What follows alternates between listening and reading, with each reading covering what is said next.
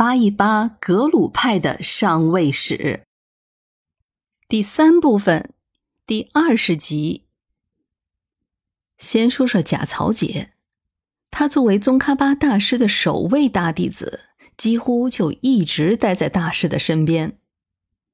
最初，他以自己同样渊博的学识，主要就是负责整理和记录大师各处的讲法，并且加以诠释。就这样，他记录了大量宗喀巴大师的讲经，也整理出了众多的文字材料。筹办大法会的时候，他自然也是马不停蹄的。在大法会之后，他就又陪同着宗喀巴大师去考察甘丹寺的选址，并且担任了甘丹寺的首席监工。在寺院建成之后，他就随侍宗喀巴的左右，常住在了甘丹寺。随着大师的身体状况逐渐的变差，他就又开始代替大师讲经，还为众多的弟子受比丘戒等等。到了最后，他就直接充当了他们的上师。在这些弟子中最著名的，大概要算是根敦珠巴了。也就是后来追封的伊势达赖。宗喀巴大师过世之前，是亲自将衣钵传给了贾曹杰的，因此他也就顺理成章的担任了甘丹寺的法台，也就是甘丹赤巴。时间从一四一九年到一四三一年，总共是十三年。就在退休之后的第二年。贾曹杰在布达拉宫圆寂，享年六十九岁。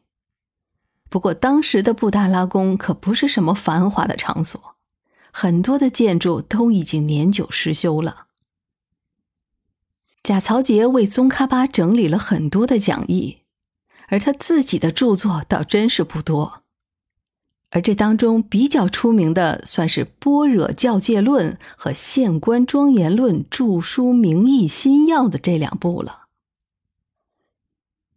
师族三尊的最后一位是克珠杰，他算是宗喀巴新传弟子的代表。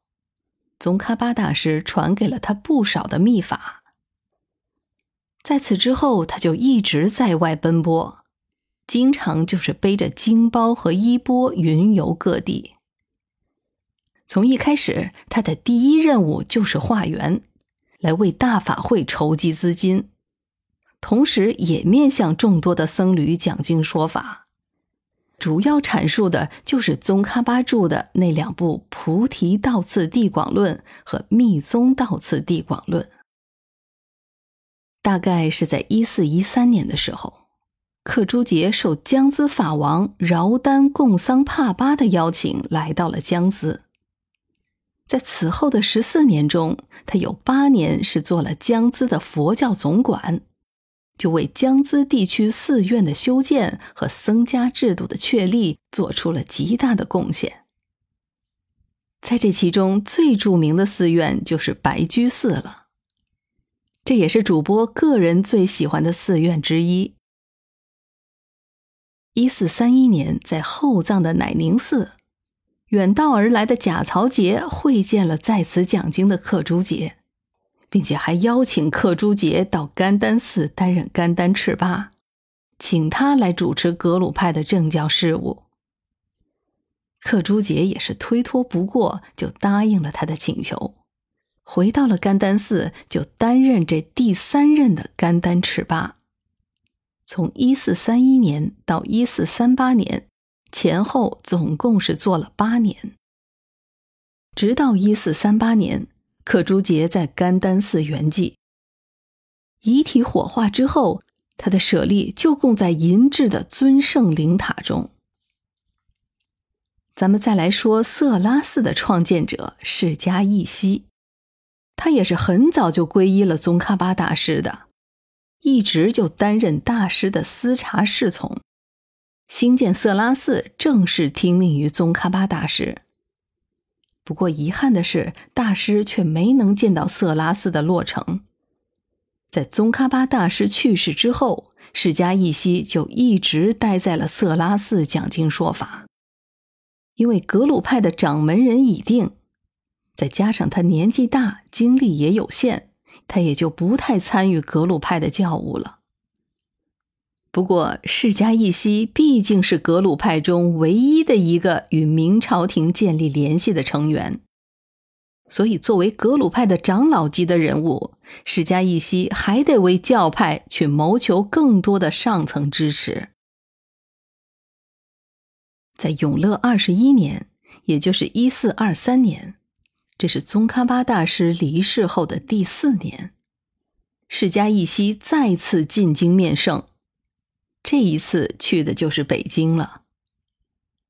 当时的释迦义熙已是古稀之年，他在出发之前就安排好了色拉寺的继承人，之后就义无反顾的踏上了北上之路。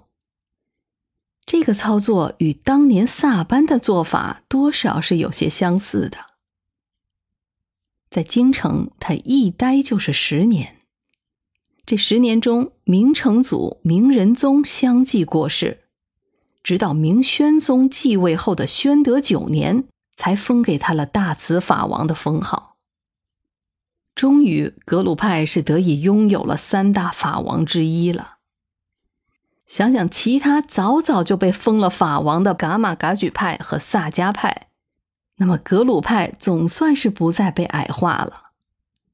而且在朝廷的眼中，这三派也算是平起平坐了。单从这一点说，释迦义熙对于格鲁派的贡献也是极大的。释迦义熙获得大慈法王的称号之后的第二年，他就过世了。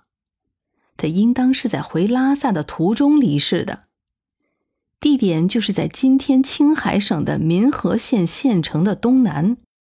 当时这里叫做宗木喀尔，在明史中就称之为黑城子。七年之后，明朝的新皇帝明英宗特地颁旨，赏赐了释迦义熙圆寂处的土地，敕建了一座寺院，而且这一修就是三十年。皇帝还亲笔题写了匾额，这就是今天的弘化寺。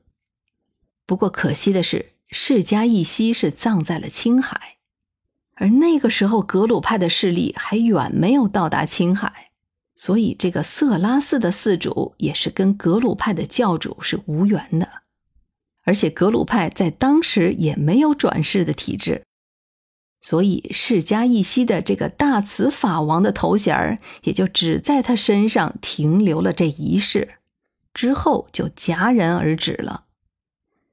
而其他两个法王的头衔可都是通过转世延续到了今天的，这对释迦一夕和格鲁派而言，多少也是有些遗憾的。